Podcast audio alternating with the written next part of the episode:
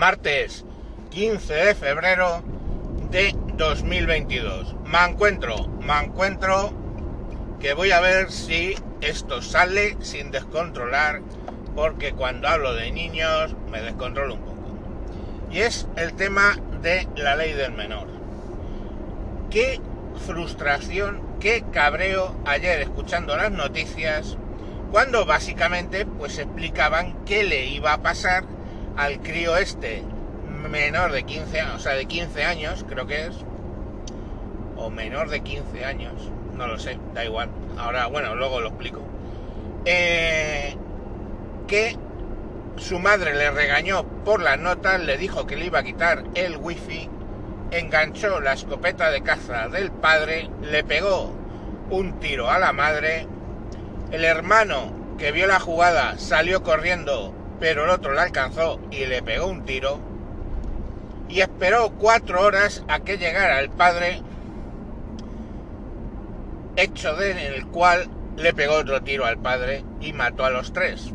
No baste con eso, cogió los cadáveres, los metió en un cobertizo y estuvo viviendo, eh, concretamente jugando a la consola durante tres días hasta que, eh, bueno, pues unos familiares se interesaron por, porque no veían a la familia y se descubrió el pastel.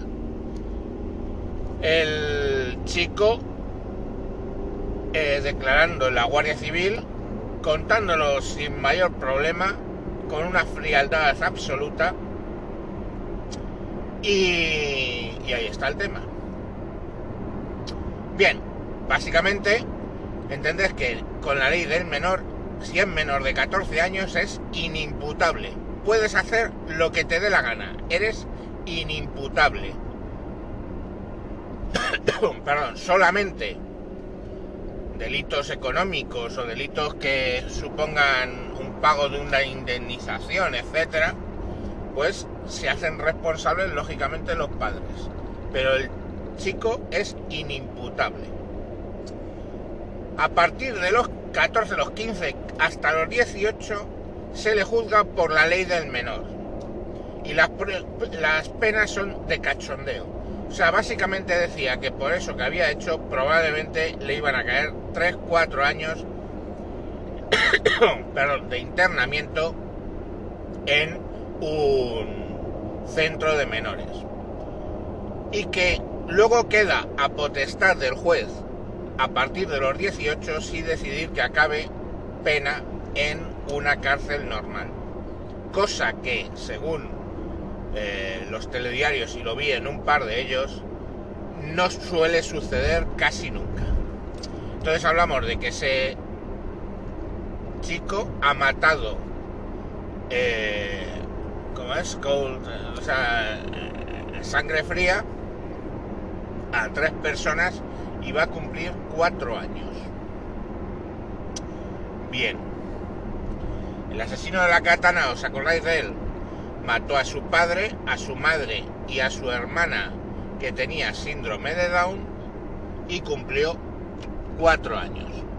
Ahora mmm, parece ser que es un alma cándida, encontró al Señor y ahora es pastor evangélico, está casado y tiene una hija lo que decía mi mujer ayer, que estaba indignada. Eh,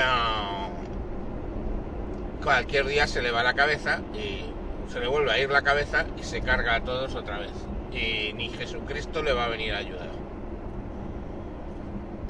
Entonces yo creo que si a eso sumamos todas las movidas que están habiendo con el tema de bandas latinas, bandas de moros, etcétera, etcétera,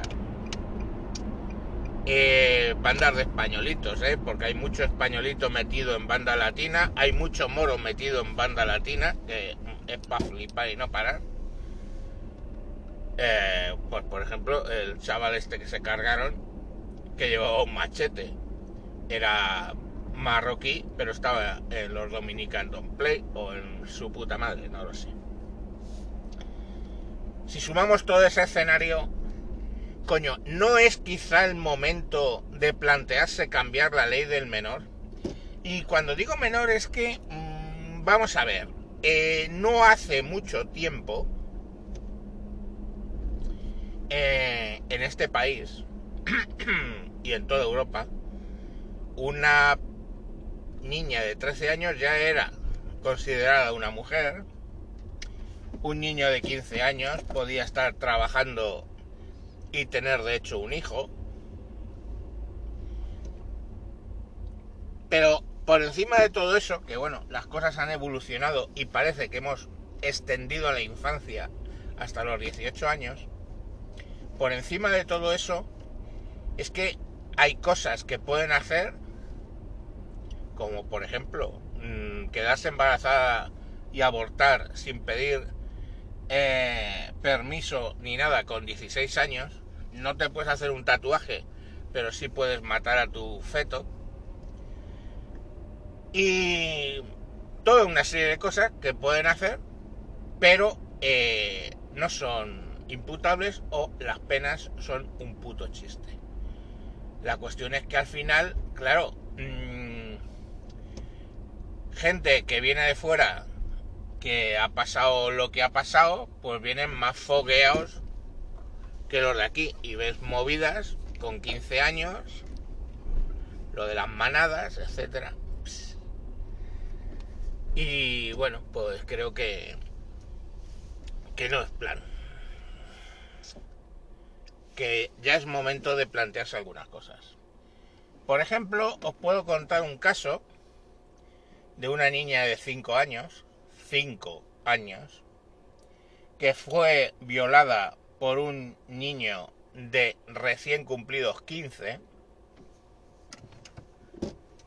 Yo creo que, o sea, violada, cuando digo violada no es que la abusó, ah, le tocó, no, no, desgarro vaginal Em, y todo lo que le condenaron fue a año y medio de asistir a un tema de psicólogo eh, durante año y medio y en realidad no fue porque o fue muy pocas veces alegando que la familia no tenía dinero para desplazarse a llevar al crío al pueblo donde le habían puesto la, el tema psiquiátrico.